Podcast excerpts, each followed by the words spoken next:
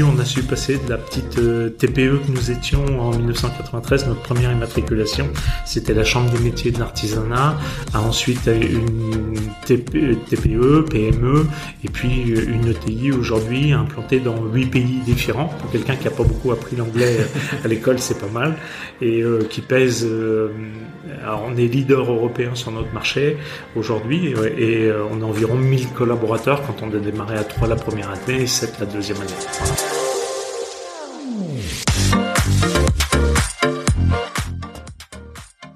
Acquérir de l'expérience, acquérir du savoir, acquérir des compétences, c'est bien, c'est super. Mais si tu ne les transmets à personne, à mon sens, ça n'a pas beaucoup d'utilité parce que de la même manière, on va tous finir pareil. Voilà, et, donc ça n'a pas d'utilité. Moi, mon envie, c'était de dire, j'ai vu ce que c'était quand tu es, jeune, tu as moins de 25 ans, que tu dis, j'ai pas d'argent, j'ai pas de diplôme, je vais me mettre dans la palette j'ai pas eu, avec mes associés, beaucoup de gens qui sont venus nous tendre la main. Et donc je me suis dit, là, il y a un trou dans la raquette, c'est pas comme ça qu'il faut faire. Il faut aider les jeunes entrepreneurs, etc.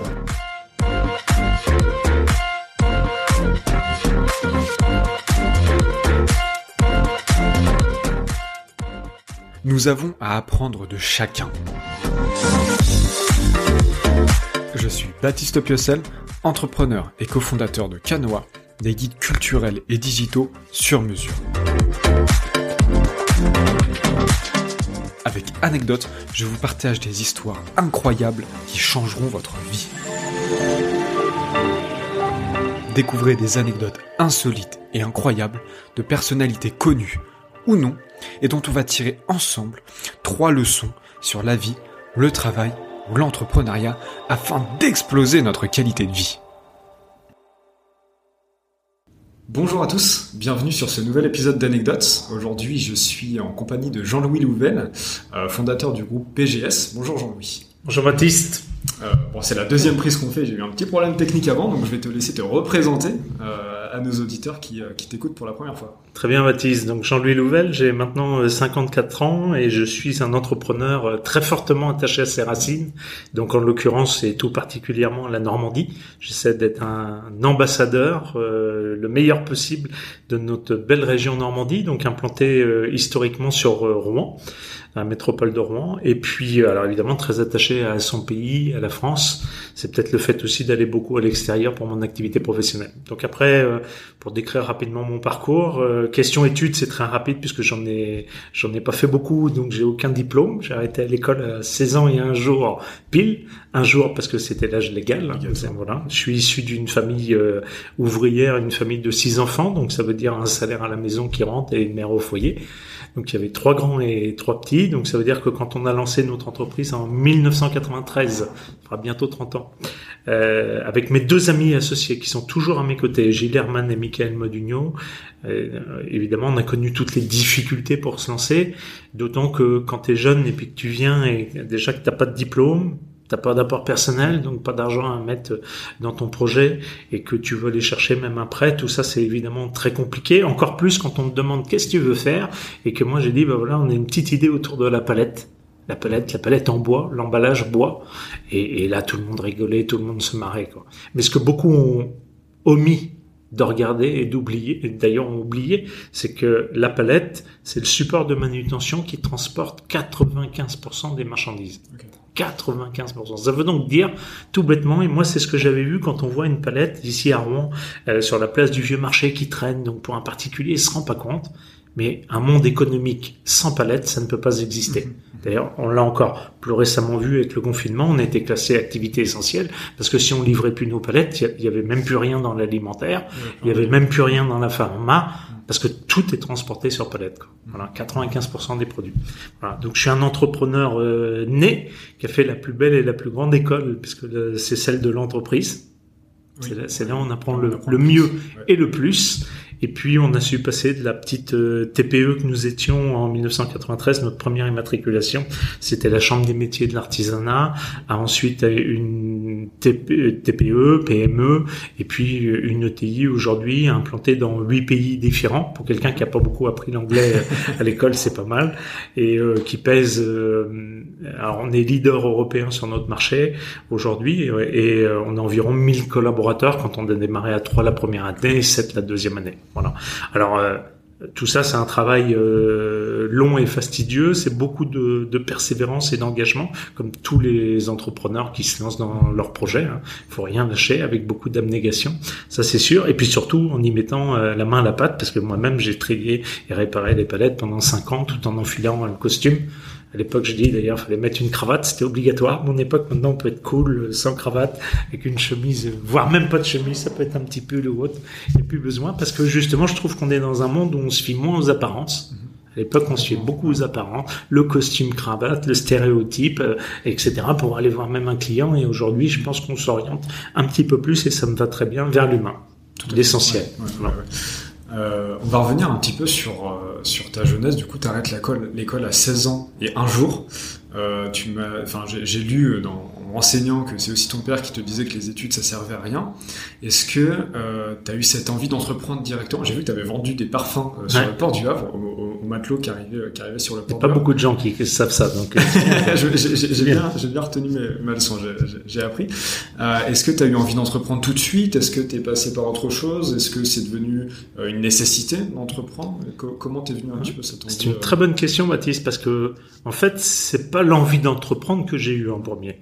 C'est juste que, comme mon père disait que l'école, ça servait à rien et lui-même n'avait pas fait de grandes, études, mais aussi pourquoi il me disait ça Parce que de toute façon, quand tu avais l'âge d'arrêter l'école et il m'a dit à 16 ans, tu iras travailler. Mmh. Ah, et je rappelle ce que j'ai dit tout à l'heure, c'est-à-dire, t'avais six enfants, une mère au foyer, un seul salaire, j'ai jamais manqué de rien. Hein, c'est pas la peine de sortir les Kleenex, les mouchoirs. Voilà. Mais en fait, ce qui m'a donné envie de, de me battre et de m'engager, et donc j'ai trouvé la filière de l'entrepreneuriat, euh, c'était que je suis à vrai d'origine, c'est là où d'ailleurs j'ai travaillé sur les bateaux, etc., dans le port du Havre, et que sinon au Havre, quand tu remets ça il y a presque 30 ans en arrière, c'était, on est très loin de la renaissance du Havre, on est dans une ville qui bougeait pas, il se passait rien, et quand tu étais jeune, tu avais moins de 25 ans, bah ta seule chance de trouver un job, c'était ok, hein, voilà, c'était que ça. Et, et, et, ce qui m'a donné envie, moi, c'était bah, parce que je voyais des amis euh, qui étaient euh, nés dans de, de, meilleures familles, je parle de meilleures sur un aspect financier, hein, bien évidemment, parce que je me plains absolument pas, et je suis bien content d'ailleurs d'être euh, né sans une cuillère en argent dans la, dans la bouche, mais euh, parce que ça m'a appris des valeurs et je me suis forgé moi-même, donc euh, je ne regrette absolument rien. Mais du coup, tu voyais des amis à toi qui lui, bah tiens, il avait ça, il avait la moto, il avait le truc, il avait le machin, et que nous on pouvait pas. Donc après, ce que j'ai appris par mon père, la valeur du travail, c'est que si tu veux ça, qu'est-ce qu'il faut faire? Il faut, faut que tu travailles, faut que tu travailles peut-être plus qu'un autre d'ailleurs quand tu démarres plus bas que quelqu'un hein, dans l'échelle sociale, j'entends. Euh, et voilà. Donc c'est pas c'est pas l'envie d'entreprendre qui est arrivée, c'est l'envie de dire moi je voudrais moi aussi je voudrais avoir ça, moi aussi je voudrais avoir tel truc ou m'acheter tel truc ou, ou, pouvoir sortir sans trop compter à un moment donné parce qu'il fallait tout compter.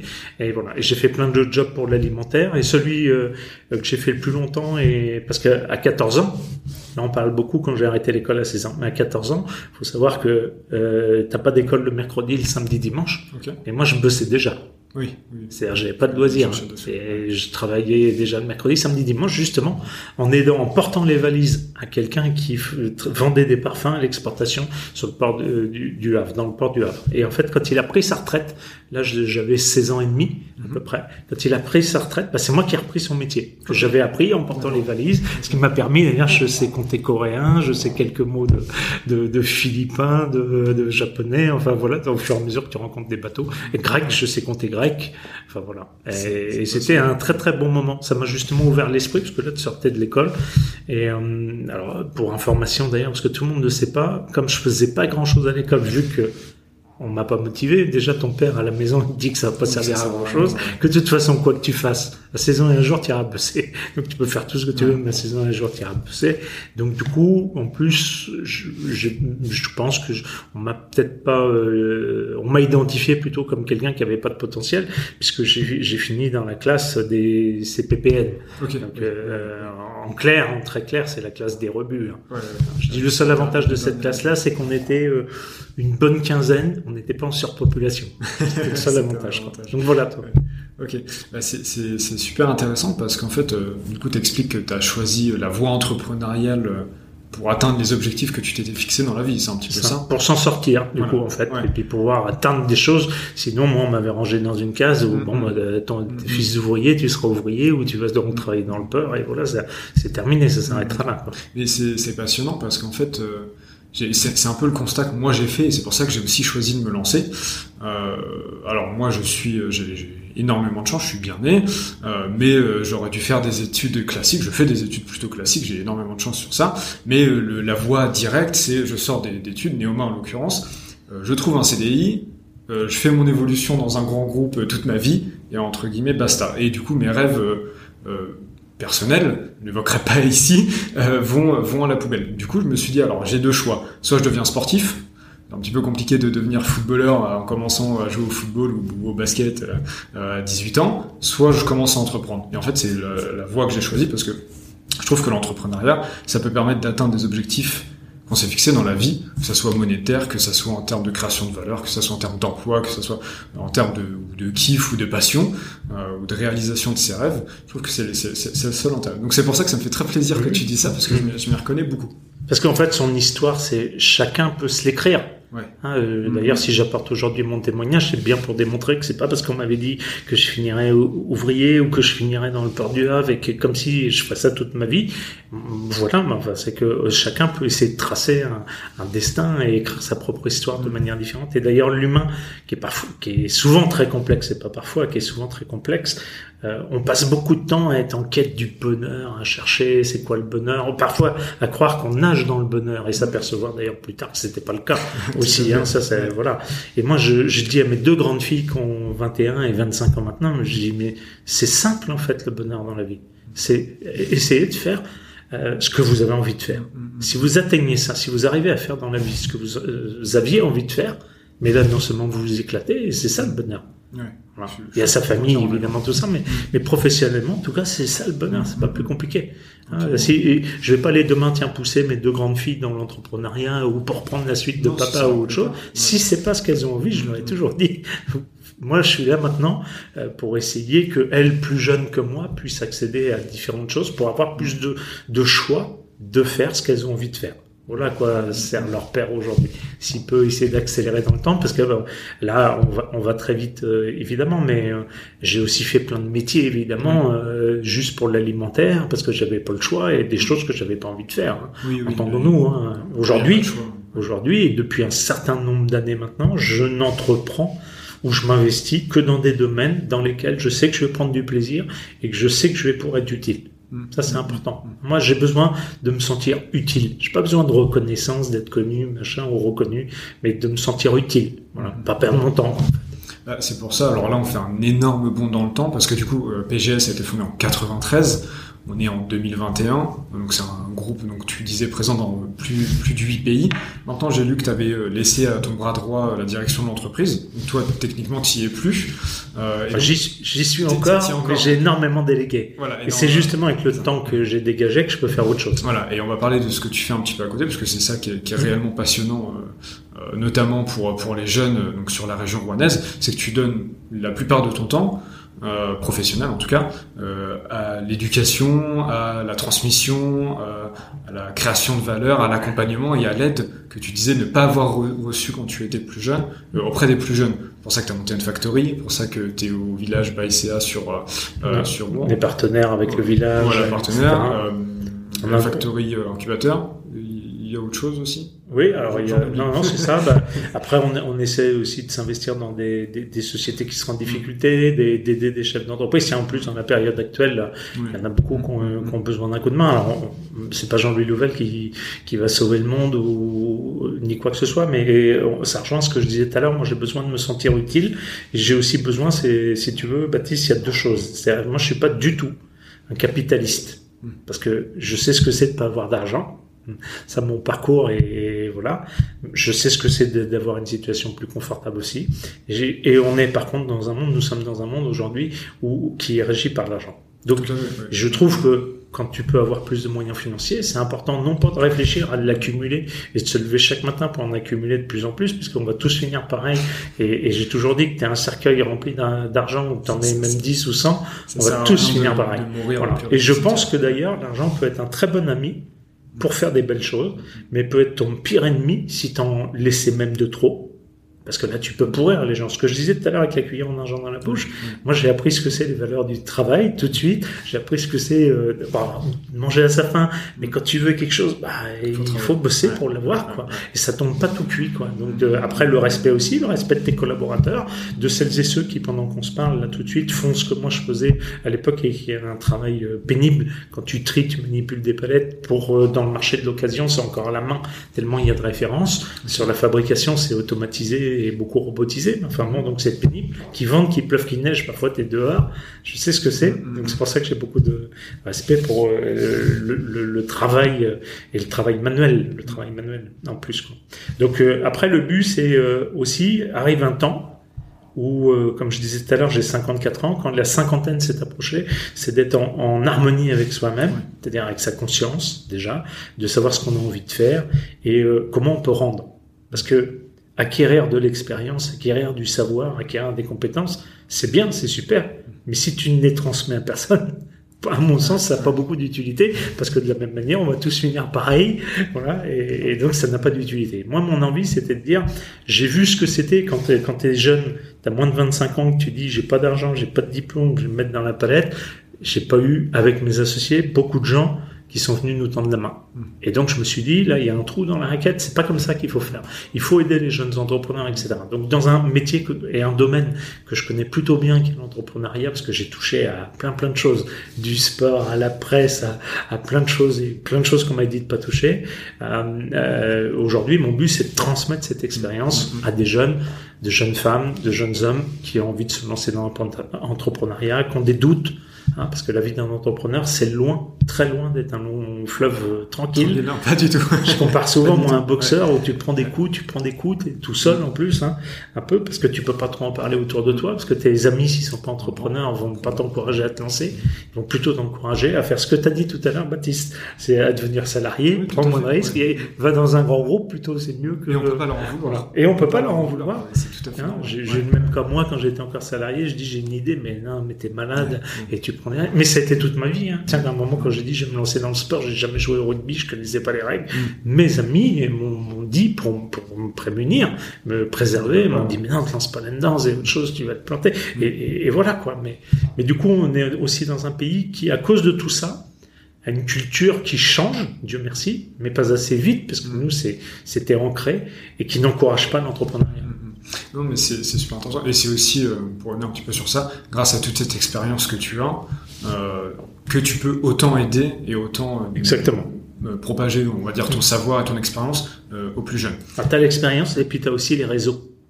Parce que quand tu tries, tu répares des palettes pendant des années, crois-moi, il n'y a pas grand monde qui vient te serrer la main ou qui a envie de te connaître, etc. Bon, par contre, au fil du temps, en étant toujours droit, c'est ce que je dis aux jeunes, il faut travailler, travailler et travailler. Après, si vous donnez votre parole, il faut la tenir. C'est un deuxième euh, point important, une deuxième valeur que m'a transmis euh, mon père. Hein, si tu donnes ta parole, moi, on peut se taper dans la main, ça vaut tous les contrats. Hein, voilà. Donc, il faut être droit, il faut savoir que en plus, le monde est petit, donc on, se, euh, on rencontrera, on va connaître de plus en plus de monde. Et c'est important aujourd'hui de transmettre ces contacts, ces réseaux, d'essayer de, de, mettre les gens, les connecter les uns les autres, etc. Surtout à l'échelle de la Normandie, c'est ce qui m'attire le plus parce que on est une région à taille humaine. Oui. On se retrouve pas dans la nouvelle Occitanie, nouvelle Aquitaine. Alors voilà, nous c'est vraiment en 1h30, t'es un peu partout, t'as fait le tour de la Normandie. Ouais. alors, de, de, deux choses l'une. On va parler un petit peu plus tard de la transition que t'expliques par rapport à la vision de l'ambition et de l'argent qui reste encore très tabou, euh, très tabou euh, en France notamment. Euh, mais il y a quelque chose qui est, super important par rapport tu parles de la poignée de main, tu parles de la transmission de, des connaissances, des idées, etc. Dans une de tes interviews, euh, alors je ne sais plus à quel journal, pardonnez-moi, tu dis, euh, tu es allé au CES à Las Vegas. Oui. Euh, et on n'a pas trop compris pour le moment parce que euh, un industriel au CES, que pour ceux qui ne le savent pas, c'est le plus grand salon de start-up euh, au monde, qui se tient c'est tous les deux ans, tous les ans, tous les ans, tous les ans, pardon, à Las Vegas. Donc il y a toutes les start-up du monde et surtout des États-Unis, de la Silicon Valley en Californie qui se regroupent. Mais donc il n'y a pas beaucoup d'industriels. C'est pas un monde industriel. Donc on n'a pas compris pourquoi tu étais allé. Et dans cette interview, tu, tu réponds que c'est super intéressant euh, parce que bah déjà toi, ça te permet d'apprendre et de, de, de rester à la page.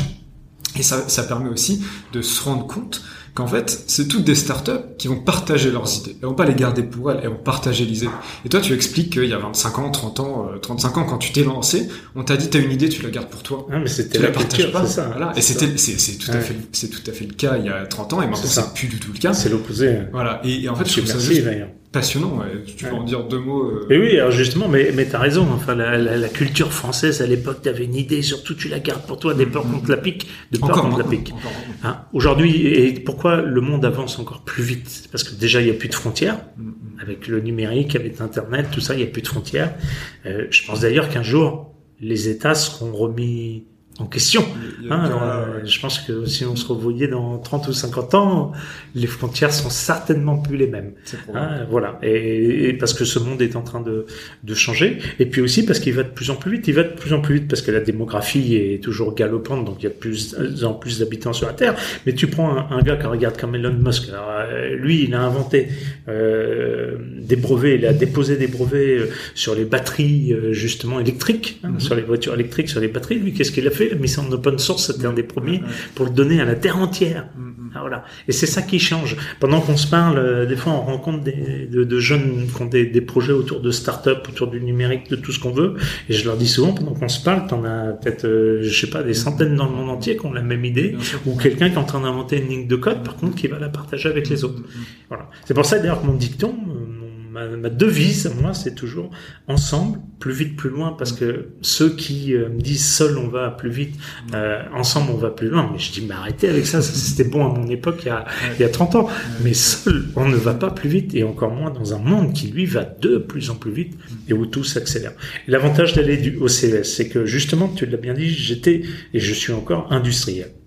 Et fut un temps, vers euh, les années 2008-2009, quand la crise est arrivée, cette première crise financière, etc., avec les subprimes, j'ai commencé à perdre un peu de ma vision. Parce que tous les entrepreneurs, on a une vision qui nous permet de voir plus loin, euh, plus lointain, et euh, des, des, des, choses sentir un petit peu, parce qu'on suit beaucoup à notre intuition. C'est vraiment un vecteur, l'intuition, pour sentir un petit peu le marché et ce qui va se passer. Et à un moment, j'ai senti que ma vision se perdait et se raccourcissait en termes de temps. Hein, voilà. Et ça m'a, ça a commencé à développer chez moi une certaine crainte, pas encore la peur, parce que le premier frein au développement, c'est la peur et la crainte. Quand tu as peur, ah, voilà, du coup, tu, tu fais attention, tu te développes plus, euh, voilà, parce que tu as peur, voilà. Et la crainte arrivait. Et là, je me suis dit, c'est pas bon. Il faut que j'arrive à comprendre ce que va être le monde de demain, parce que ça bougeait tellement vite. On voyait des jeunes, on entendait les autres, ils arrivent, ils ont cassé tout un marché ou un segment entier de marché, un pan entier d'économie, etc., en révolutionnant quelque chose, etc.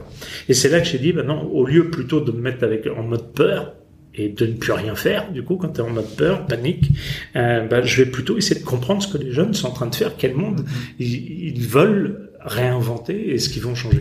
Et c'est là qu'est arrivé d'ailleurs N Factory, à la fois pour leur donner un coup de main dès le début, le coup de main peut-être que moi je l'ai pas eu quand je me suis euh, lancé, pouvoir les aider, je, en allant jusqu'à l'investissement, pas là où c'est le plus facile, mais là où c'est le plus difficile, mm -hmm. là où il manque toujours un, un, trou dans la raquette, comme on dit. C'est ce qui m'intéresse le plus. C'est pas d'aller là où tout le monde va déjà. Hein. Voilà. C'est moi, j'ai toujours été différent des autres, donc euh, je reste comme je suis parce que ce que je veux, c'est être efficace, justement, me sentir utile. Et donc, est arrivé une factory. Puis à un moment, euh, c'est en allant au CES à Las Vegas. Alors le premier, j'y suis allé avec mon associé Alexandre Martini, le cofondateur de N-Factory, N-Factory School. Et là, en fait, J'y suis allé en étant un peu sceptique, en me disant, comme tout entrepreneur, je vais perdre une semaine, moi j'ai pas le temps, etc. Bon allez, je le prends. Et j'en ai pris plein les yeux mais plein les yeux en comprenant qu'en fait ce qu'on me disait ici à Rouen en Normandie qu'elle est arrivée dans 10 ou 15 ans mais non mais c'est dans un an c'est dans deux ans. Ça existe même déjà. C'est pas arrivé chez nous mais ça existe déjà quoi.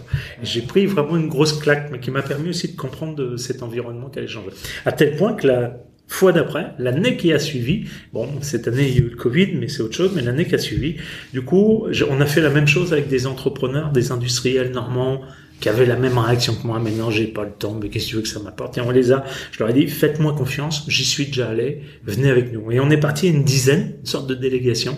Ils sont tous revenus comme moi en disant, merci, j'ai bien fait d'y aller, ça m'a ouvert l'esprit, ça a changé, j'ai vu plein de choses, des trucs, des idées que j'aurais pas pensé encore, de l'innovation, et voilà. Et ça nous redonne de la vision. Au niveau, il y a, il y a très peu d'industriels qui ont fait ça. Très, que ça soit au niveau de Pas l'industrie, mais c'est, enfin, Alors pourquoi aussi? Parce que si tu veux, à un moment, euh, c'est comme moi dans PGS, hein, moi j'essaie toujours d'être- en évolution constante à titre personnel.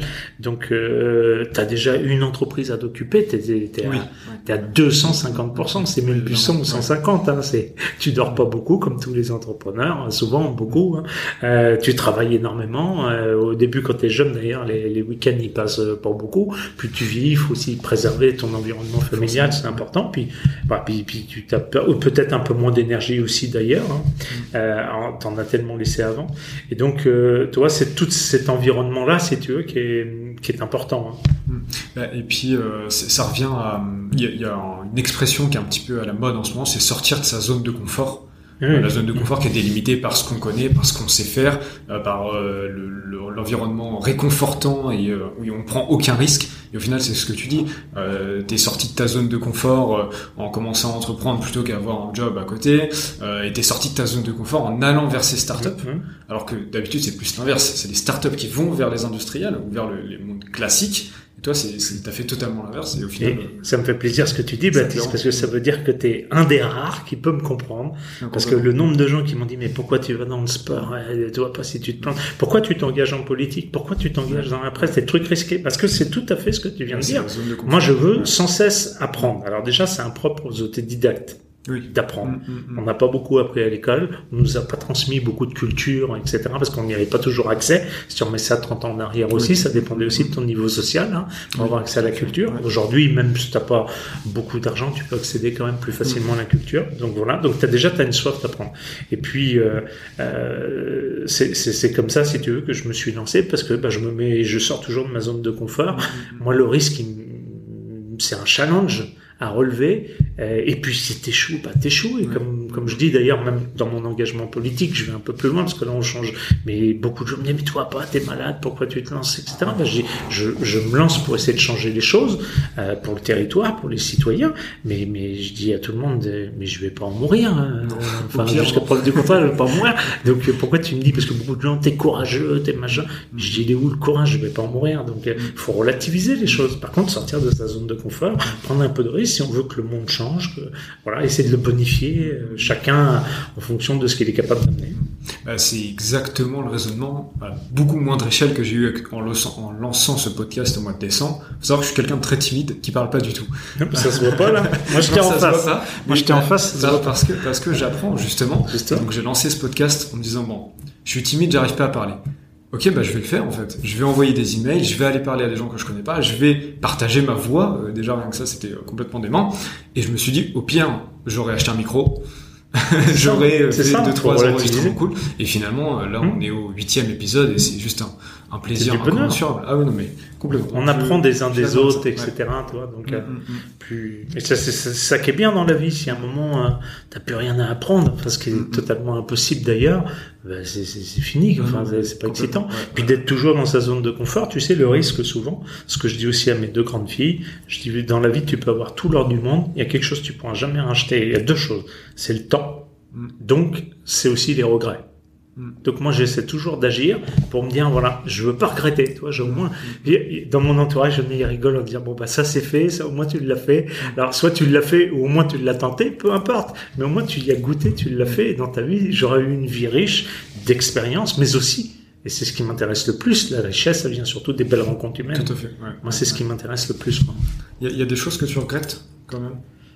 Euh, d'avoir fait ou d'avoir pas fait? Des fois, on regrette Alors, d'avoir fait des choses. Franchement, je réfléchis tous les ans à ce que j'ai envie de faire euh, de, de chaque année dans le futur, etc. C'est pour ça qu'à un moment, comme tu disais tout à l'heure, arrivé à la cinquantaine, j'ai dit, euh, alors avant, je dis souvent aux jeunes, quand tu sais pas ce que tu as envie de faire, commence par ce que tu n'as plus envie de faire. Souvent, ça, ça va beaucoup plus vite, on trouve la réponse. Et, c'est comme ça que j'ai fait pour la cinquantaine. Et la cinquantaine, il y a un truc, je me suis dit, à 50 ans, moi j'en ai marre de prendre l'avion tous les jours, d'être en déplacement tout le temps, de plus être près de ma femme et de mes enfants, enfin de ma famille. Et, je dis, voilà, bah ça, j'ai plus envie. Donc, pour ne plus faire ça, et j'ai envie d'aider les jeunes, j'ai envie d'aider mon territoire, etc. Voilà pourquoi après, j'ai essayé de trouver à qui je pouvais transmettre euh, PGS, mon bébé, en fait, avec mes associés, pour que ça se passe bien, que ça continue à prospérer, à se développer, conquérir d'autres pays et, créer plus d'emplois, etc., etc. Mais voilà comment j'ai fait. Et avec le temps que j'ai libéré, c'est comme ça que j'ai pu euh, faire d'autres choses. Mais ce que je dis, euh, les regrets, je vois aussi beaucoup d'entrepreneurs qui ont, qui ont foncé, foncé, foncé, foncé, foncé, foncé. Et quand ça, tu prends du plaisir, le temps passe encore plus vite. Mm, mm, mm. Quand tu t'emmerdes, crois-moi que le temps il passe pas vite. on me dit souvent sur la réflexion, euh, voilà. Mais quand t'es passionné, mais le temps tu ne l'as pas vu passer. Donc deux regrets. J'en ai j'en ai un qui est scolaire que je cite pas assez souvent et que je dis à mes deux enfants, mais même quand je croise des jeunes, surtout surtout apprenez l'anglais, c'est encore plus important pour vous. Mais ça paraît, toi, ça paraît rigolo. Mais aujourd'hui, tu as encore même des jeunes de 25 ans qui sortent de belles études et qui parlent même pas correctement anglais, pas capables de, d'entretenir une conversation.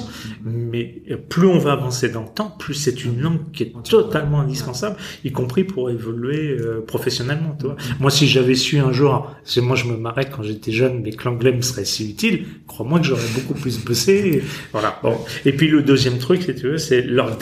Ce que je dis à mes filles, parce que j'ai vu beaucoup de chefs d'entreprise, ils bossent, ils bossent, ils bossent, arrivent la soixantaine, peut-être même plus, 65 ans, ou là, ou vers les 70 ans.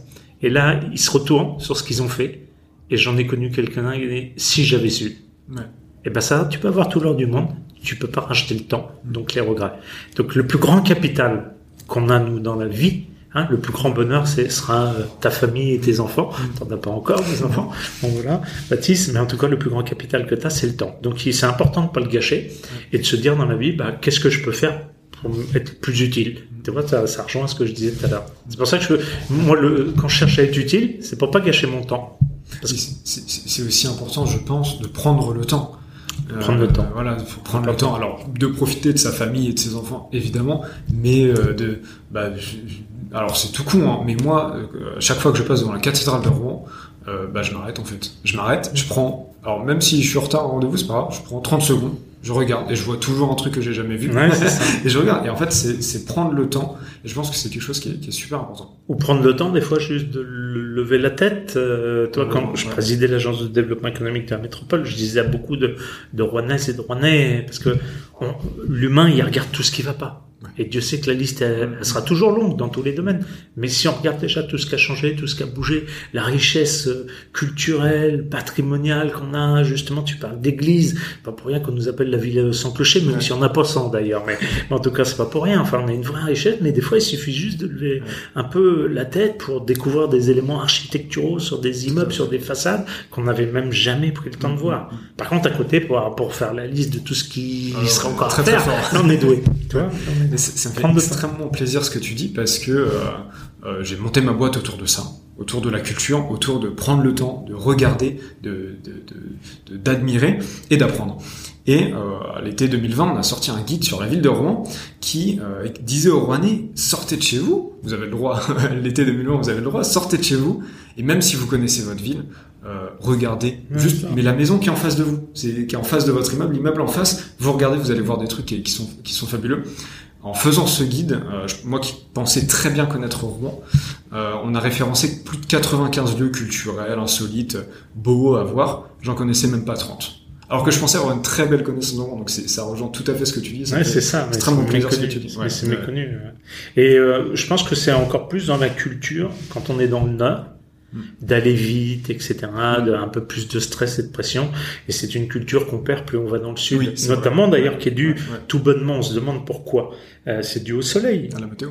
Hein, quand tu vas par exemple en Espagne, puis tu tapes des 40 degrés euh, en plein soleil, voire même à l'ombre d'ailleurs, plus euh, bon, bah ils ont pris une habitude différente de prendre le temps. Pendant un temps, ils prenaient même le temps de faire la sieste hein, l'après-midi. C'est pour ça d'ailleurs qu'ils mangent plus tardivement que nous. Enfin, toi, donc euh, c'est et nous dans le Nord, on court, on bouge, trop de stress, trop de pression, qui fait qu'on est dans un, environnement, on n'a pas été éduqué et formé pour prendre de temps. Mm. Mais quand on apprend ça, attention parce que ce que je dis aujourd'hui, toi t'es jeune, tu t'en rends compte et c'est très bien. Moi, il m'a fallu du temps mm. justement pour me rendre compte de tout ça. Et toi, dans les analyses que je fais un peu personnelles, souvent pendant ma période de vacances d'été, euh, où fut un temps où je prenais pas beaucoup de vacances, etc. Je me suis aperçu du bien fou que ça me faisait, y compris en termes d'énergie où tu recharges les batteries, mais surtout de recul, tu vois, pour bien réfléchir, qu'est-ce que tu as envie de faire, euh, même sur le professionnel, quand j'ai des grandes décisions à prendre, vraiment des grandes décisions, inéluctablement, ça passera par ma période du mois d'août de recul avant de prendre une très grande décision. C'est très important, je pense. Et il y a, on tend aussi vers, tu, tu parlais de changement tout à l'heure, et ça, je trouve ça très passionnant parce que on a eu une génération euh, ça probablement commencé par la tienne et ça s'est terminé, euh, ça se termine actuellement, euh, qui est une génération de un peu de work alcooliques, comme on les appelle, ceux qui sont addicts au travail, qui vont bosser mmh. des heures, des heures, qui, qui, qui, vont pas prendre le temps. J'en ai fait partie. Voilà, c'est exactement ça, et qui vont pas prendre le temps et qui à la fin, ils bossent, ils bossent, et ils oublient même de se dire est-ce que ça me plaît ce que je fais en fait. Peu importe le boulot, est-ce que ça me plaît ce que je fais. Et en fait, ça, on, commence à aller vers la fin de cette génération-là, et j'ai l'impression qu'on commence à avoir des entrepreneurs ou des, ou des employés ou peu importe qui vont d'abord penser à est-ce que ça me plaît? Et après, oui, si ça me plaît, je m'y mets. Et une fois que je suis dedans, je continue à réfléchir à est-ce que ça me plaît? Et si ça me plaît pas, si ça me plaît pas, j'arrête. c'est, c'est bien beau de vouloir monter une boîte et de faire une start-up, de vouloir gagner beaucoup d'argent, d'avoir du succès. Si au final ça nous plaît pas, euh, c'est ça. Et qu'on n'est pas heureux. Euh, et c'est vrai que le monde change là, toi. Moi, j'entends encore certains qui critiquent des fois cette jeunesse actuelle parce que beaucoup disent elle a moins envie de travailler que nous anciens. Mais c'est juste un problème d'éducation. Et je leur dis mais non c'est faux. Moi tous les jeunes que je, je croise, d'ailleurs, c'est certainement eux qui ont raison. Parce que nous, on nous a formés en disant, quand tu es jeune, tu travailles beaucoup, et quand tu seras à la retraite, tu vas profiter. Bon, euh, pourquoi pas, c'est ce qu'on nous a appris à l'époque, sauf que malheureusement, certains n'y arrivent même pas à la retraite, mm, mm, mm. ou une fois à la retraite, ben, n'en profitent pas assez, malheureusement non plus. Et tout de suite, on a une génération qui veut juste profiter. Justement, ils ont compris de l'importance du temps et pourquoi mm-hmm. attendre la retraite pour profiter. C'est pas une génération de fainéants, bien au contraire, mais c'est juste qu'ils ont trouvé cette intelligence-là. Moi, je dis, ce sont les jeunes d'aujourd'hui qui ont tout compris. Mm-hmm. Ils veulent profiter un petit peu plus de la vie. Et ce que tu as dit et qui est très important, c'est surtout, donc, pour bien profiter de la vie, il faut faire des choses avec plaisir, pour être passionné. Et donc, tu vois, pour recruter, ils viendront plus dans une entreprise qui va les intéresser et y compris dans laquelle ils vont se retrouver en termes de valeur plutôt qu'une qu'un grand groupe aujourd'hui une belle façade où c'était mieux pour la sécurité de l'emploi le salaire et les capacités d'évolution. Toi c'est plus le premier facteur c'est plus le salaire maintenant. C'est vraiment pour qui je travaille. Euh, qu'est-ce que j'ai éventuellement comme liberté comme souplesse comme euh, enfin, voilà. Ça a vraiment changé. Moi je trouve que c'est certainement mieux aujourd'hui que ça ne l'était auparavant. Bah ça, ça, je pense oui. sans trop prendre de risques je pense bah, c'est vrai que déjà euh, dans le, le choix de carrière de vie, de travail qu'on va faire, on va d'abord penser à euh, ouais, euh, est-ce que je vais être heureux, est-ce que ça va me plaire, non pas bah, comme tu disais au salaire, euh, tout ça, et aussi au fait bah, l'argent parce qu'on veut profiter maintenant. C'est pas euh, non, je veux pas attendre de gagner bien ma vie dans 30 ans et puis à la retraite. Je suis complètement d'accord. Et tu vois d'ailleurs, j'ai la même chose dans, dans mes affaires. Moi, ma, mon premier déclic pour aller dans quelque chose, c'est pas de réfléchir à combien je vais gagner ou pas D'ailleurs, on peut perdre, hein, tu ne pas tous les coups. Hein. Mais euh, en tout cas, c'est pas mon premier déclic. Mon premier déclic, c'est est-ce que voilà, il y a un challenge, il y a un truc, on m'a dit que c'était pas possible. Bah, je vais essayer de démontrer que c'est faux, que c'est possible. C'est un, vrai challenge pour moi. Puis voilà. Donc c'est pour ça que je reste pas dans ma zone de confort, comme tu disais tout à l'heure. J'arrête pas de bouger et à me lancer moi-même des défis, des challenges euh, pour tester de nouvelles expériences et surtout faire de nouvelles rencontres. Non, je pense que les, jeunes actuellement euh, travaillent peut-être plus intelligemment oui, ta génération, les générations autrement, plus intelligemment, différemment. Et c'est aussi notamment pour ça que bah, le, la moyenne d'âge pour avoir des enfants, par exemple, recule. Euh, avant, on avait euh, des, mes grands-parents, euh, 20 ans, 21 ans, ils étaient déjà parents, parce que bah, la vie n'était pas du tout pareille maintenant. Ma mère, 17 ans, le premier enfant, sur les 6. Alors moi, je suis un peu plus tardif, plus jeune, mais ma grand-mère, euh, qui du coup a techniquement l'âge peut-être de ta mère, c'était 16 ans, 18 ans, donc effectivement, c'est pas pareil. Ouais. Et on était aussi plus jeunes dans la vie active. C'était la génération d'ailleurs plus mère au foyer. Oui, tout parce que c'était des familles plus grandes moi, on était six, mais tu vois, des familles plus grandes, c'était vraiment un, enfant unique ou deux. Hein. Donc euh, voilà, donc du coup, un salaire et la mère qui restait au foyer, etc. etc. donc euh, je suis d'accord avec toi, tout ça, ça change, mais ça change dans le bon sens. Ouais. Tout ça, euh, enfin, c'est excellent parce que j'ai eu une discussion la dernière fois avec ma grand-mère à propos de l'âge des enfants. Moi, je veux des enfants assez tardivement, j'ai 21 ans actuellement. Elle me dit bon, dans une dizaine d'années, normalement, si tout se passe bien. Elle était pas du tout d'accord avec moi, elle ne comprenait pas mon point de vue. Et je lui explique que moi, j'ai envie de profiter maintenant. Et après, j'aurai des enfants, je profiterai avec eux, mais j'aurai déjà une stabilité financière, normalement, ça se passe bien. J'aurai euh, des choses à leur apprendre. Et elle était plus dans le discours, non, tu as des enfants maintenant et tu profites après. Mais je veux pas profiter après, j'ai cet argent. Voilà. Non, je pense que c'est un bon compromis euh, tel que tu veux le, le faire toi, parce que déjà c'est mieux de tester, prendre des expériences, être plus libre, parce que ah quand tu as des enfants, c'est aussi des contraintes hein, au début. donc euh, voilà. Et puis, euh, euh, par contre, voilà, on peut toujours avoir des enfants même plus tard, mais si tu veux, la trentaine c'est bien aussi, parce qu'après, je trouve que par exemple, quand tu deviens beaucoup plus âgé, euh, justement, en fonction de notre durée de vie, certes, qui s'allonge, mais euh, ce qui est quand même bien, euh, c'est de les voir grandir, de mm. pouvoir les accompagner le plus longtemps possible. C'est tout, de toute façon dans la vie, ce qui manque beaucoup, c'est le juste équilibre. Oui. Et moi, je dis ce qui manque dans beaucoup de choses, et même toi, même en politique, souvent, et ce qu'il faudrait, c'est juste mettre beaucoup de bon sens. Mm. Mm. Moi, j'essaie d'agir plus avec mon bon sens peut-être des fois même un bon sens paysan, je sais pas, ou ouvrier en tout cas. Mais euh, tu vois, mais et ça m'a toujours servi plutôt que d'essayer d'inventer des trucs ou aller chercher je ne sais quoi, mais de mettre beaucoup de bon sens dans, dans, dans les actes. Mm, mm. Bah, c'est très passionnant tout ça. On va peut-être passer maintenant à l'anecdote euh, que, que, tu voulais nous raconter. Tu nous as, tu m'as un peu briefé avant. Euh, je te laisse raconter l'anecdote. Euh, et on en discutera après. Ouais, alors comme tu cherchais une anecdote, euh, en plus on parle beaucoup entrepreneuriat et moi mon but c'est de témoigner aussi pour essayer de stimuler des jeunes, montrer que tout est possible, etc. Euh, je parle souvent d'ailleurs de la frontière entre qui est difficilement perceptible entre la persévérance et l'obstination. Parce que c'est pas facile, la frontière est mince. Par contre, la persévérance peut t'emmener vers le succès et l'obstination peut t'emmener vers l'échec, hein, voire même l'échec total, hein, c'est-à-dire le mur, hein, le mur, le mur assuré. Et donc en fait, ce que je voulais essayer de faire ressortir, c'était de montrer, bah, voilà, ce que j'ai dit tout à l'heure, quand tu étais moins de 25 ans, que tu arrives voir un banquier, parce que à l'époque, avec mes deux associés, on avait besoin de 20 000 francs, et que tu, ils remplissaient à l'époque beaucoup des cases. Ils te regardaient en remplissant des cases. Bon, monsieur, expliquez-moi d'où vous venez. Donc vous avez quoi comme études Rien. J'ai arrêté l'école à 16 ans. Ah, bon. Euh, vous avez quoi comme apport? Pour investir dans votre projet. Ben, j'en ai pas, monsieur. Bon, plus, vous avez fils d'ouvrier, tout ça. Donc, toi, il est en train de remplir toutes les mauvaises cases, le gars. Puis après, mais c'est quoi votre idée? Ah, De là, de, de comment? De la palette, la palette en bois? Mais qu'est-ce que vous voulez faire avec ça? Mais il y a rien à faire avec ce produit-là. Et en fait, voilà, j'ai rencontré un gars, donc il m'a dit non. Puis après, j'en ai fait un deuxième, pareil, il m'a dit non. J'en ai fait un cinquième, il m'a dit non. Dixième, douzième, treizième, quatorzième, quinzième, il m'a toujours dit non. Là, on est dans la persévérance. 16e. Arrive le 17e. Et là, le 17e, c'était Monsieur Doroth. On se rappelle toujours des gens qui nous ont aidés quand on avait besoin. Parce que l'idée, quand c'est facile, ça, on a plein, c'est comme les amis après, hein, quand c'est plus facile. Mais c'est ceux sur lesquels on peut encore compter. Et Monsieur Doroth, lui, il a pas fait comme les autres, il a pas pris son stylo avec son bout de papier, il m'a bien regardé dans les yeux, et il m'a dit, expliquez-moi euh, d'où vous venez, comment vous avez eu cette idée-là, et ce que vous voulez en faire? Et pendant tout l'entretien, il m'a regardé dans les yeux, etc. Et à la fin, il m'a dit, j'aime bien votre énergie, j'aime bien votre enthousiasme, je vais vous prêter les malheureux 20 000 francs dont on avait besoin pour se lancer. Voilà. Et ce que je veux faire ressortir là, c'est euh, euh, parce que c'est, tu cherchais aussi une expérience qui nous avait un peu changé. Mmh. Hein, et, donc moi, vu que j'ai découvert ça jeune, je me suis dit, c'est comme ça qu'il faut agir. Parce que je dis souvent, j'ai vu euh, beaucoup de beaux projets, très beaux projets, des idées merveilleuses mais pas toujours bien porté, mhm. ça, ça ira dans le mur. C'est le porteur, c'est l'humain qui fait que. J'ai vu des projets, euh, et des fois d'ailleurs on peut en rigoler avec la palette, hein, c'est pas très sexy, c'est même pas du tout sexy, mais si c'est bien porté avec des gens qui lâcheront rien et qu'on, tu vois, qui vont aller jusqu'au bout du bout, bah tu peux en faire quelque chose de bien.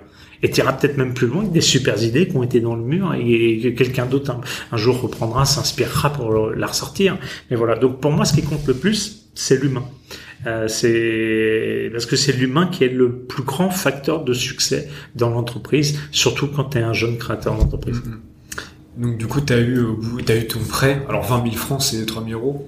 C'est ça. C'est vraiment pas beaucoup. Ouais, mais avec les 20 000, c'était comme un effet rebond parce que quand on, euh, on avait moins de 26 ans, et quand tu étais jeune de moins de 26 ans, il y avait une subvention ici. Euh, euh, je, crois, je me demande si c'était pas une subvention du département d'ailleurs de Seine-Maritime, ou si tu étais jeune de moins de 26 ans, tu peux avoir le droit à une subvention de 60 000 francs. Mhm. Mais pour l'avoir, il y avait un seul critère qu'on répondait pas, euh, auquel on répondait pas, c'était il fallait que tu aies un prêt bancaire à tout prix de 20 000 francs. Si tu n'avais pas le prêt bancaire, tu n'avais pas la subvention. Donc nous, bah, Monsieur Doroth, 20 000 francs, le 17e banquier. Du coup, on a eu la subvention de 60 000 francs. 60 000 plus 20 000 francs, on a acheté un camion d'occasion. Mhm. Et c'est comme ça qu'on a pu démarrer en se lançant dans la collecte de palettes usagées, voilà, qui avait déjà servi. Mais sans Monsieur Dorat, On n'avait pas la subvention, on démarrait pas, et voilà. Et okay. Monsieur Doroth, pourquoi? Parce que lui, je te dis, il m'a bien regardé dans les yeux jusqu'au bout, et c'était sa première question. Expliquez-moi d'où vous venez, comment vous avez eu cette idée, ce que vous voulez en faire. Oui, il a regardé l'humain, le projet, et non pas et les, à la fin, papiers. Je m'en rappellerai toujours, j'ai encore à la, toi j'en parle, j'ai, j'ai une bonne mémoire photographique, j'ai, j'ai le visage, j'ai encore la scène, je vois là, le bureau où j'étais assis, je peux tout te dire la couleur du bureau, comment il était habillé, et toi, et monsieur Doroth à la fin qui dit, bah, j'aime bien votre énergie, j'aime bien votre enthousiasme, je vais vous prêter les 20 000 francs. Et pendant ce temps-là, si tu veux, il a pas coché des cases et des cases et des cases comme les autres. Et c'est lui qui a raison. Ouais, qui sont passés d'ailleurs à côté de quelqu'un, parce que faut savoir que certains sont revenus après, tu sais, quand ils entendaient parler de l'entreprise qui se développait. Bon, euh, certains, je les ai accueillis en disant, bon, bah, tant que je suis là, vous, vous avez pas su me détecter quand j'étais plus jeune, vous avez pas cru en moi, moi je reste fidèle à celles et ceux qui m'ont fait confiance. Quand c'était difficile. Cela, faut jamais les oublier. Ouais. Tu, tu parles de différence entre euh, obstination et persévérance. Alors la frontière Ouais. est vraiment. Ah ouais Tu vois, monsieur Doroth, à Ouais. quel moment c'est de Voilà. la persévérance À, à quel, moment, moment c'est de l'obstination Ah voilà. Et, et, et tu vois, si euh, j'avais pas eu cette persévérance, tu t'arrêtes au cinquième refus ou au dixième. C'est déjà beaucoup, hein. Oui, oui. Dix refus bancaires, euh, crois-moi, qui t'en as pris dans la figure, hein, parce que t'es tout seul à croire à ton projet. Moi, avec mes associés qui me faisaient confiance, hein, Dieu merci. Mais et tous les gens que tu vas voir, ça veut dire qu'ils croient pas à ton projet. Mm. Et ça, c'est la persévérance.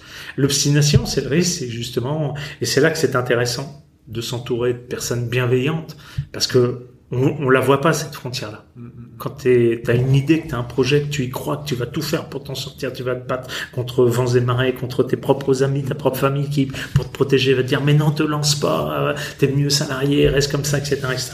Donc du coup, quand tu es tout seul, si tu veux, t'as- tu, tu la verras pas la frontière de l'obstination, à quel moment, et l'obstination peut t'entraîner dans le mur. Hein, c'est un peu comme quand une entreprise va pas très bien, et un moment tu vas tout faire pour, pour la sauver, pour t'en sortir, c'est ton bébé, tu as travaillé dur pour ça, mais ça m'est déjà arrivé de recevoir des, des, des femmes et des hommes chefs d'entreprise, et même moi-même, pourtant qui je suis un combattant, moi, hein, y a pas de problème, et, et je suis plutôt réaliste, mais toujours chargé d'optimisme. Hein, je suis bouteille à moitié pleine, hein, et pas bouteille à moitié vide, mais si tu veux, ça m'est arrivé de dire, bah là, c'est trop tard, quoi, c'est fini. Tu vois, c'est ça, quoi. Et des fois, bon, l'obstination peut t'envoyer dans le mur. Et, et du coup, l'obstination, elle aurait été au bout du combientième refus de banquier euh, s'il n'y avait pas eu ça? Bah, je sais pas en fait. Moi-même, j'ai du mal à définir la frontière parce que me connaissant, je pense que toi, j'ai déjà 17. Donc j'aurais été à 20, j'aurais continué. Ouais. Bon, euh, peut-être qu'arrivé à la trentaine, j'aurais arrêté parce que là, tu te dis, euh, il faut, ça va pas quoi, mon idée croche pas. Ou j'aurais, à l'époque, il n'existait pas le crowdfunding, il n'existait pas les business angels, il n'existait pas tout ça. hein. Donc, savoir en fait, à époque l'époque, tu remets ça, C'était- banque ou rien, hein, c'est exactement ça. Hein, parce qu'aujourd'hui, si tu n'arrives pas par la banque, tu peux arriver avec des investisseurs, avec des business angels, avec du crowdfunding sur Internet, tu Mm. vas lancer ton projet, même un projet sur le, un aspect sociétal, environnemental, fait, pas ouais. toujours un aspect à avec une rentabilité, une profitabilité Mm. économique. Tu vois, donc il y a plein. il Aujourd'hui, il y a plein d'outils. Voilà. Mm. Euh, à l'époque, il n'y avait pas, hein, il avait pas ça. Même des investisseurs en capital, ça n'existait pas encore. Mm. hein. Les fonds d'investissement, on en parlait pas du tout hein, au début. Euh, Ça s'est généralisé dans les années qui ont suivi. Quoi. Est-ce qu'il y a un moment dans ta vie où tu as fait preuve de trop d'obstination et, et c'était plus de la persévérance, c'était de l'obstination et qui a fait que tu allé dans le mur ou tu as failli aller dans le mur? Alors, j'ai toujours été vigilant avec euh, cette euh, frontière et justement, toi, si j'attire l'attention des jeunes en disant qu'en plus, elle est difficilement perceptible, euh, je crois que je me suis arrêté avant l'obstination à chaque fois. Ok. Justement, tu vois, j'ai- au moment où tu me poses la question, là, j'ai pas mémoire que l'obstination. En plus, je suis quelqu'un moi qui écoute beaucoup, qui écoute beaucoup ses collaborateurs, qui écoute beaucoup son équipe. À un moment, faut trancher, pas toujours en phase avec moi, mais c'est- t'es l'entrepreneur, donc je tranche pour dire c'est dans cette direction qu'on doit aller. Euh, et deux, et je me remets aussi beaucoup en question. Toi, j'essaie de beaucoup analyser euh, pourquoi on m'a dit ça. De, là où je vais éviter déjà l'obstination, si je suis tout seul à croire, tout seul à croire, et que dans mon environnement tout le monde m'aura dit différemment, etc. Ça va m'interpeller. Je vais réfléchir, mais pourquoi? Ce que je leur ai expliqué, ils y croient pas, alors que moi j'y crois, etc. Qu'est-ce qui fait que ou, ou j'ai pas été bon, je me suis mal expliqué. Mais en tout cas, il y a quelque chose. Tu vois, je me remets toujours en question, je m'analyse de pourquoi, pourquoi, pourquoi. Et donc, je, je- je ne crois pas avoir franchi euh, euh, la, la, la frontière justement. Après des erreurs, tu sais, on en fait tout le temps. Oui. Des projets qui n'ont pas marché, euh, j'en ai eu tout le temps. Des choses qui n'ont pas réussi, j'en ai eu aussi tout au long de ma vie. La seule chose, c'est que moi, ça, j'ai pas peur parce que comme je disais tout à l'heure, je relativise. Mm. J'ai un moment, je dis, je vais pas en mourir. Toi-même, t'as cité tout à l'heure dans ton cas personnel. Tu vois qu'il y a un moment, voilà, c'est t'as relativisé toi-même euh, Ouais. par rapport à ta, crainte, ton appréhension, quelqu'un qui pouvait être timide, peut-être franchi euh, la barrière. Tu sais, aujourd'hui dans la vie, je crois que les barrières qu'on euh, qu'on se a, ce sont les barrières qu'on se met dans la tête. Ah, je suis entièrement d'accord avec ça. Et souvent, quand je rencontre quelqu'un, je dis attends, on va déverrouiller. T'as un petit verrou dans la tête, on va le déverrouiller. Et les gens repartent des fois, ils sont repartis comme un 14. Mais toi, je pense que c'est nous, êtres humains, qui nous, nous fixons des barrières. Parce que moi, je dis, rien n'est impossible. Après, peut-être même quand tu as échoué à un moment donné, c'était peut-être pas le bon moment, la bonne heure. Euh, il faut y revenir plus tard, changer un peu ton projet, mais c'était pas le projet non plus qui était mauvais. Oui, non, c'était, voilà. peut-être le, le Et pareil avec les bonnes personnes. ça, ça m'est arrivé une fois d'avoir un, j'appelle ça un mauvais casting. Ça peut arriver dans des collaboratrices, collaborateurs. Par contre, on a eu euh, une entreprise, tiens, dans le parcours PGS qui n'a pas fonctionné. Mhm. Euh, et celle-là, on l'a arrêté. Alors, toi, on aurait pu faire comme on entend, c'est parfois des groupes qui déposent le bilan puis qui plantent tout le monde. Et nous, on a fait ce qu'on appelle une liquidation amiable. Euh, ça s'appelait d'ailleurs PGS Logistique à l'époque sur le transport. La liquidation amiable, ça veut dire que tu payes tout le monde et vulgairement parlant, donc tu ne plantes personne. T'assumes ta, ton échec. Mhm. Donc là, on a eu un échec. Et mon échec, il était lié mauvaise personne, erreur de casting, mhm. mauvaise personne. aussi, voilà. C'est pour ça que je dis, toi, c'est, mhm. tu peux avoir des fois, c'était pas l'idée, j'en suis encore persuadé aujourd'hui, c'était pas l'idée qui était mauvaise, c'était la personne à qui j'ai confié et mes associés et moi, on a confié ce projet. est-ce que, on rappelle encore de son nom, mais je vais pas le dire évidemment. non, on n'est pas là pour pour diffamer, mais euh, mais euh, puis tout ça, ce sont des erreurs qui permettent d'apprendre aussi. Euh, Exactement. de toute façon, il y a que en faisant des. Euh, je, je, voyais encore tout à l'heure un post sur LinkedIn sur les, les frères montgolfiers qui ont créé la première montgolfière. Mmh. ils faisaient des vélos ou des tricycles et puis ils sont passés sur la montgolfière parce que les vélos marchaient pas. Donc tous les grands créateurs, même des génies comme Einstein, tu peux prendre, il n'a pas trouvé sa, non, ses formules du premier coup. il a eu plein d'échecs, etc. Et d'ailleurs, elle est où la frontière entre la persévérance et l'obstination?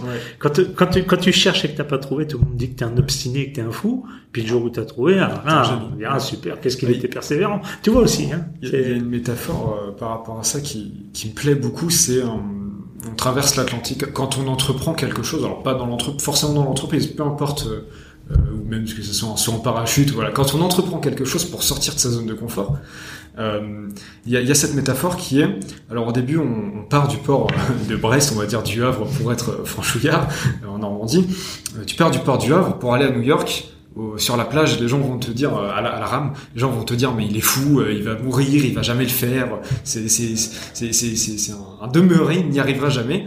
Euh, au milieu de l'Atlantique, il y a personne qui sait que tu existes. Tout le monde t'a oublié, personne sait que tu rames et que tu continues pour atteindre ton objectif. Et par contre, une fois que tu arrivé à New York, bah là, c'est tout le monde se rappelle de toi, tout le monde dit que t'es un ah génie, un visionnaire. c'est une métaphore euh, qui, qui me plaît beaucoup par rapport à ça. Ouais. Et d'ailleurs, moi, toi, moi comme d'autres, ça nous pousse. Plus tu nous diras que c'est pas possible, plus tu vas rigoler de nous, plus tu nous. Euh, mais, mais en fait, on est beaucoup d'entrepreneurs, on est câblés un peu à l'envers. C'est-à-dire au lieu de nous démoraliser, etc., et de baisser les bras, mais ça nous donne, moi, ça me regonfle. Toi. Je prends souvent l'exemple un peu quand j'étais jeune. Toi, t'as peut-être pas regardé, mais nous, on aimait, c'était la période Rocky. Tu sais, plus, plus on tapait sur Rocky Balboa, plus on tapait, tu le voyais dans les films où il est en train de se gonfler, etc., etc. Puis à la fin, évidemment, c'était lui qui gagnait. Mais toi, moi, ça fait un peu ça. Plus tu me tapes dessus, plus tu me donnes de d'embûches, etc., plus j'ai envie de démontrer que, au contraire, c'est possible et que l'idée était bonne ou, voilà.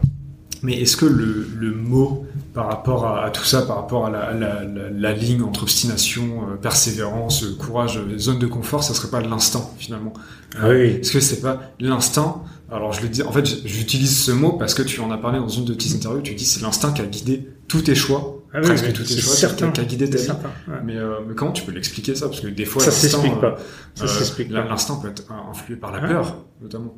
Oui, alors bah justement, il faut contrôler sa peur et ses craintes. Alors déjà, je pense qu'une des règles dans la vie et de base, des bases dans la vie, c'est de bien se connaître. Mm -hmm. Donc chacun doit bien se connaître, ses qualités, ses défauts, on en a tous, comment on peut essayer d'évoluer, corriger certaines choses. Il y a des choses qu'on changera pas, c'est notre tempérament, etc. Donc tu vois, bien, bien, bien s'analyser. Euh, ça pour moi c'est un des points euh, primordiaux. Donc euh, après, euh, après tu vois tout le reste, euh, moi j'ai toujours dit, si je vais, je, mon intuition me dit de pas y aller, j'y vais pas. Mm -hmm. Je peux pas t'expliquer pourquoi, c'est pas factuel, c'est pas rationnel. Euh, même ça m'est arrivé des fois avec mes associés. Euh, qui me disaient mais regarde, regarde cette affaire là elle est super et tout je dis j'ai dit les gars je peux pas vous dire je sens je sens pas cette affaire là mais tu vois vraiment et, et c'est arrivé nous deux fois qui repartent mais là on va passer à côté de quelque chose c'est dommage sauf que trois mois six mois après à chaque fois, on revenait. Heureusement qu'on ne l'avait pas fait. Tu vois, donc c'est pas rationnel. J'ai remarqué chez des amis entrepreneurs qu'on avait comme un instinct peut-être un peu plus dimensionné, tu sais, peut-être un sens supplémentaire. Hein, on parle d'essence, euh, l'odorat, euh, tu vois, le, bon, enfin plein de choses. Mais donc c'est ça. Euh, j'ai croisé une femme, le chef d'entreprise, il y a pas longtemps, qui, qui disait, bah, moi, moi c'est encore le mot, le, mieux, c'était renifler. Il moi, faut, faut que je renifle le chef d'entreprise, l'environnement, etc. Et voilà. Et moi, ça me fait sourire parce que je dis, bah, moi, faut que je chante les choses, quoi, toi, mon instinct, quoi. Mais c'est vrai que c'est pas rationnel. J'ai fait d'ailleurs un, il y a quelques années, ça m'a permis, ça m'a aidé à comprendre des choses avec un de mes associés historiques, Michael Modugno, parce qu'on faisait un, un CODIR, donc un comité de direction, avec tous mes proches, j'appelle ça ma garde rapprochée, et je leur ai expliqué, tu vois, sur un tableau, euh, ça plus ça plus ça, vous voyez, l'année prochaine, il va se passer ça, sur le marché, sur notre marché. Et je les regarde et je me dis, mais ils ont pas compris ce que je dis. Bon, bah, je recommence, c'est pas grave. Et regardez les gars, ça, plus ça, plus ça, plus ça comme élément, égale l'an prochain, l'année prochaine, il va se passer ça, ou dans les deux ans qui viennent. Et, et, plusieurs fois, à un moment, ils sentent mon agacement parce que je ils comprennent rien. allez, on va le dire tous les deux, ils sont cons, quoi. toi, toi, tu te poses la question. En plus, c'était mes fidèles, mais et, et à un moment, c'est mon associé, parce qu'en plus, moi, tu peux vraiment me parler. Et, et donc, il, me dit, Jean, il faut, il y a pas de problème, ce que tu nous dis là, on va le faire. Mais il faut que tu comprennes un truc. Bon, on me rappelle encore où il était assis, pareil, euh, pendant la réunion. Il me dit, il y a que toi qui vois ça. ce que tu nous expliques là, il dit, pas de problème, on va dessus. Mais il y a que toi qui vois ça, faut que tu le comprennes. Et ces jours-là, si tu veux, là, toi, que lui me dit ça et que je comprenais pas ce qui était en train de se passer. Et en fait, j'ai compris, comme d'autres entrepreneurs, oui, on a peut-être un sens plus aiguisé, quelque chose qui fait qu'on a un instinct qui nous guide. Alors, tant qu'il me guidera dans le bon sens, bah, je persévère, hein, je continue. Si un jour je fais une erreur, ben, peut-être que c'est pour mieux apprendre, tu vois. Ou si un jour tu fais quelques erreurs successives, ben il est peut-être temps aussi de prendre ta retraite et de passer la main. tu parles de sixième sens, est-ce que tu penses que c'est quelque chose qui est inné dès la naissance ou ça se travaille? Parce qu'il y a aussi l'expérience, le ça se travaille, ça se développe. En fait, tu vois, comme euh, on parle des fois des gens médiums, mm. hein, bah, t'as plein de gens qui savent pas qu'ils ont un dos, et puis quand ils découvrent qu'ils ont un dos, après ils travaillent. Mais c'est pareil, je vais te prendre un exemple à l'opposé. Tiens, je suis devant un micro, quelqu'un qui chante, mm. qui a un don. Ils ont un don pour chanter, mais ça se travaille. Bah, c'est pareil. C'est exactement le même état d'esprit. Tu te rends pas compte de ça, c'est au fur et à mesure que tu te développes. Tu, vois, cette réunion que je viens de t'évoquer là, en plus, je crois pas en avoir parlé euh, ni dans la presse, ni autour d'un micro ou autre chose. Comme ça, je t'ai donné quelque chose. Mais franchement, elle m'a marqué parce que c'était la première fois que, en plus, un de mes associés directs, Michael, qui me sort ça, qui me dit, faut juste que tu comprennes ça. Il y a que toi qui le vois. Et moi, je me dis, mais ils sont cons ou quoi? Parce que pour moi, c'est, c'est, même euh, une évidence totale. Ça plus ça est égal, qui va se passer ça l'an prochain sur notre marché. Et, voilà. Et donc, tu vois, c'est comme ça qu'après, en analysant les choses, j'aurais pu entendre ce qu'il dit, ce qu'il dit, ce qu'il m'a dit à cette époque, sans l'analyser après, sans percuter. Et toi, ça m'a troublé. J'ai beaucoup réfléchi. Pourquoi il m'a dit ça? J'ai compris que j'avais peut-être voilà un don dans ce domaine-là, mm. comme d'autres gens ont un don sur le chant, dans le sport, dans plein, voilà. Que et après, ça se travaille grâce à ton expérience, ton sens, il s'affine, il s'aiguise, etc. Ouais, bah euh, ça c'est euh, pour euh, pour terminer. Après on va passer au, conseil que tu as à nous donner. C'est ma mère qui dit toujours que chaque chose qui doit arriver arrivera et tu en tireras des leçons en fait. C'est pas parce que quelque chose n'arrive pas, quelque chose arrive et que parfois c'est c'est difficile à entendre, c'est dur à vivre. T'apprends toujours quelque chose en fait. Chaque chose arrive pour quelque chose, même si c'est une chose terrible. Tu en sortiras quoi qu'il arrive grandi, si évidemment tu arrives à, à passer outre outre ce qui t'arrive. Sachant que quand c'est des problèmes, quand t'es dedans, t'es dedans. Et c'est pas facile d'ailleurs d'entendre des gens qui ont déjà eu de l'expérience, qui vont dire oui mais ça va aller mieux après, voilà pourquoi, etc. Parce que t'es dedans, t'es dans la, t'es dans la mouise comme on dit. tu vois, donc, et là c'est difficile. Mais ta mère avait absolument raison. Même un échec, même un coup que t'as pris dans ta vie, etc., etc. C'est, c'est, c'est pour mieux rebondir après. Et en tout cas, euh, parfois c'est pour que tu restes peut-être le même, garder tes valeurs, etc., etc. Mais il y a toujours du bon dans toi, moi, je suis bouteille moitié pleine. Il y a toujours du positif à aller chercher. Peut-être pas à l'instant T parce que t'es dedans, hein, t'es dans la mouise là, toi, etc. Mais, mais en tout cas, il y aura toujours du bon. Tout à fait, ouais. On va passer maintenant aux trois conseils. Alors, tu nous as donné beaucoup de conseils pendant cette heure d'enregistrement. On peut les récapituler. Hein. On, peut les récapituler, si tu veux. En fait, c'est trois conseils que, que tu as, voilà, à propager. Hein. Tu le fais tous les jours euh, dans, dans tes activités. Voilà, ça serait trois conseils par rapport à cette anecdote. Euh, du, du, prêt et par rapport à, ce qu'on a, à tous les sujets qu'on a évoqués depuis le début euh, que tu vas nous enseigner euh, Le premier, si tu veux, si je reste dans l'entrepreneuriat, mais qui est valable aussi dans tous les domaines, surtout quand on a des projets, peu importe si ce soit des projets autour d'une entreprise ou, ou dans un culturel, sportif ou autre, mais quand tu as un projet, c'est ce que m'avait dit mon père et ça marche toujours et j'arrête pas de le dire et de le transmettre aux jeunes, la valeur du travail, travail, travail. Mm, mm, mm. Voilà, ça c'est, mais vraiment, faut déjà démarrer par ça. Parce que le truc qui tombe tout cuit, ou je travaille un peu, puis ça va tomber tout cuit, etc., etc. D'ailleurs, c'est ce que j'explique. oui, aujourd'hui, je suis dans une position plus confortable que je ne l'ai connue. Enfin bon, euh, si on avait euh, deux jours euh, d'antenne de, de, comme on est en train de faire là avec ton podcast, euh, crois-moi que je peux t'en raconter plein et des anecdotes qui sont moins rigolotes que celles que j'ai racontées. Quoi. Tu vois, voilà. Donc travail, travail, travail, parce que ça tombera pas tout cuit et qu'en plus, franchement, il y a du mérite. Hmm. Il y a du mérite si c'est toi qui as réussi dans quelque chose de difficile. Parce que je vois pas où est le mérite de réussir quelque chose qui est facile. tu vois? Ou quand ça tombe tout cuit. Donc le travail, en fait, le premier conseil, ça serait travail, travail, travail, dans tous les domaines, dans tous les domaines. Parler tout à l'heure du chant ou du sport ou du machin, mais tu veux, tu veux être bon, tu veux apprendre, bah, travail, travail, travail. Et quand j'insiste trois fois sur le mot, c'est parce que c'est, ça veut donc dire travailler dur. tu vois, si c'est travail, c'est pas le travail, je finis à 17h, je suis à la maison. quand tu t'investis dans quelque chose, c'est à fond. Je le dis d'ailleurs aux, joueurs de rugby. On a le droit d'échouer. Ça m'arrive même moi entrepreneur. Puis moi, j'ai pas les capacités euh, d'aller sur le terrain, donc euh, même physique. Euh, mais si tu veux, il y a un prix à payer, c'est l'ordre des regrets il est hors de question. Après, en grette, c'est-à-dire, tu, on a le droit. Je, je dirais rien et je n'ai jamais rien dit sur un match qu'on a perdu. Si j'ai vu qu'avant, avant le match, il y avait le travail, le travail, le travail, la rigueur, la discipline. Et comme je dis, c'est des joueurs masculins. Quand vous allez sur le terrain, vous y mettez le cœur, les tripes et même autre chose, parce que ce sont des hommes. si vous mettez les trois sur le terrain, bah, si on a perdu, bah, c'était pas notre jour. Mm. C'était, on a rencontré plus fort, on va apprendre pour évoluer, etc. Mais, mais moi, j'ai fait aucun reproche pour ça. Quoi. Mm. Par contre, si on rentre sur le terrain, que franchement, je dis souvent la flamme dans les yeux. Mm. Si je vois pas la flamme dans les yeux, déjà, je me dis c'est mal engagé le match. Tu vois, c'est le petit truc en plus, quoi. Parce que il y a un truc qui est important, si tu veux, pour tes auditeurs. Euh, quand on part de plus loin et de plus bas, j'ai récemment discuté avec des jeunes dans le programme Les Déterminés. Oui, tu parlais du village baïséen. Euh, qui, qui, viennent. Petite dédicace, je sais qu'ils nous écoutent. Exactement. Qui viennent des Sami Bougarn aussi, toi, qui viennent des quartiers prioritaires. Mais je dis, alors, tout de suite, vous y êtes dans les quartiers prioritaires. Moi, j'y suis jamais allé. J'étais fils de voyer, mais j'ai pas vécu dans les quartiers prioritaires. Mais vous vous rendez pas compte d'un truc exceptionnel que vous avez dans les mains, quoi c'est que vous, voulez vous en sortir et que vous avez la niaque. Mais je dis niaque est puissance 10 par rapport à d'autres qui n'ont pas connu euh, tout ce que vous avez connu. Soit des situations familiales difficiles et ou financières en même temps, etc., etc. Ben, moi, c'est ce que j'avais, quoi. Tu vois, la niaque. Vachement important, ça. Donc, et la niaque, bah, quand t'as la niaque, le travail, le travail, le travail, quoi. Donc, deuxième conseil, ça serait la niaque. Ça serait le... Bah, euh, je sais pas si la niaque est un conseil, toi, euh, mais euh, c'est plus, bah, pour avoir la niaque, il y a un bon truc qui marche à tous les coups. Pas toujours facile à faire quand on est jeune. Ça résume ce que j'ai dit tout à l'heure. Prendre du plaisir dans ce qu'on fait. S'il n'y a pas de plaisir, tu trouveras difficilement la niaque. Hein.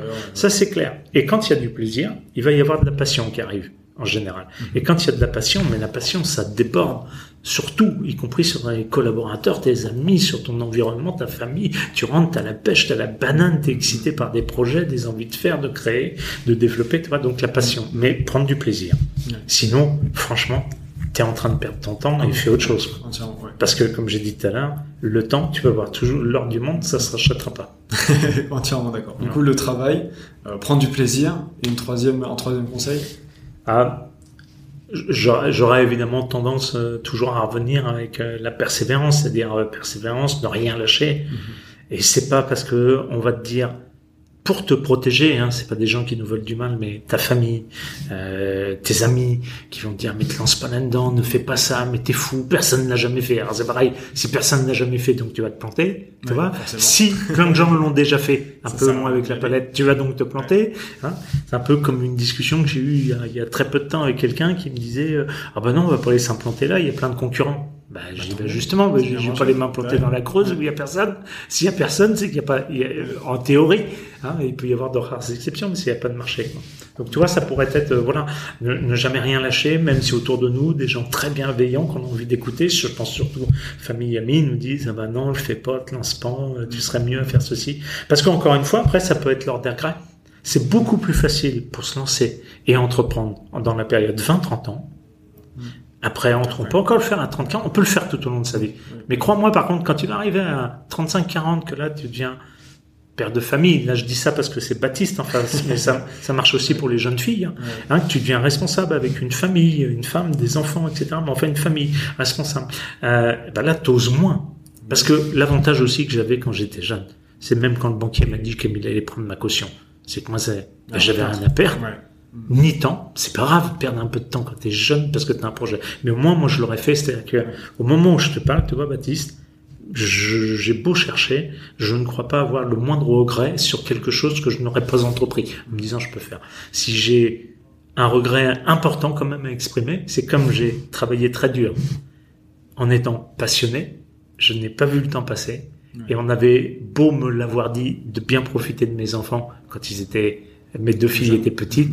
Ben là, si j'ai un regret, c'est que le temps il est passé vraiment très rapidement et que voilà. Et donc, toi, j'essaie de corriger d'ailleurs qui est plus un regret euh, inéluctable. euh, de beaucoup, mais oui, ouais. de un regret de vie, mais mais mais ça malheureusement, tu vois, tu t'en aperçois après. ouais. Pourquoi? Parce que passionné, tu vois pas le temps passer, tu vois pas le temps passer. Sinon, quand tu t'ennuies, tu t'emmerdes. On peut le dire euh, crûment, mais là, crois-moi que le temps il passe pas vite. hein. C'est ça. Tout à fait. Du coup, ça serait le travail, prendre du plaisir. Ouais. Alors le travail, travail, travail. Travail, travail, travail, prendre du plaisir. C'est important. Et puis toi, la persévérance, rien lâcher, quoi. Rien lâcher. Ok. Aller au bout de nos idées, de nos convictions, etc.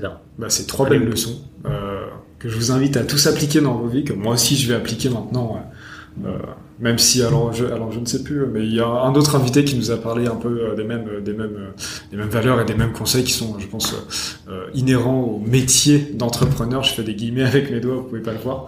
Mais voilà. Bah écoute, euh, Jean-Louis, merci infiniment Merci, de, de nous avoir donné cette heure. C'était vraiment très passionnant. Bah, c'est avec plaisir. Moi, Euh, j'ai passé un bon plaisir, moment. ouais. Et puis cette euh, forme euh, de, de podcast, c'est vraiment plus sympa d'avoir une conversation euh, Tout à fait. entièrement libérée. Voilà, ça. vois, tous les deux ensemble. Donc euh, non, très bien et très belle initiative. Bah merci. Bah écoute, euh, sur, sur ces belles paroles, je te dis au revoir et puis euh, à, à très bientôt. bientôt. Au revoir.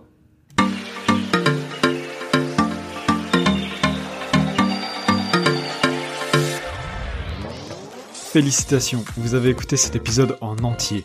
Alors, merci. J'espère qu'il vous aura plu, que vous aurez appris un tas de choses. En tout cas, pour moi, c'était un plaisir de le faire et c'est un plaisir de vous le partager. N'oubliez pas de vous abonner, de liker et de mettre un commentaire 5 étoiles sur ce podcast. C'est vraiment très important pour moi. Et surtout, surtout, partagez-le. Il n'y a que comme ça qu'on va pouvoir inviter ensemble des guests de fous et écouter des histoires incroyables. Alors voilà, partagez-le. Et moi je vous dis à la prochaine. Au revoir.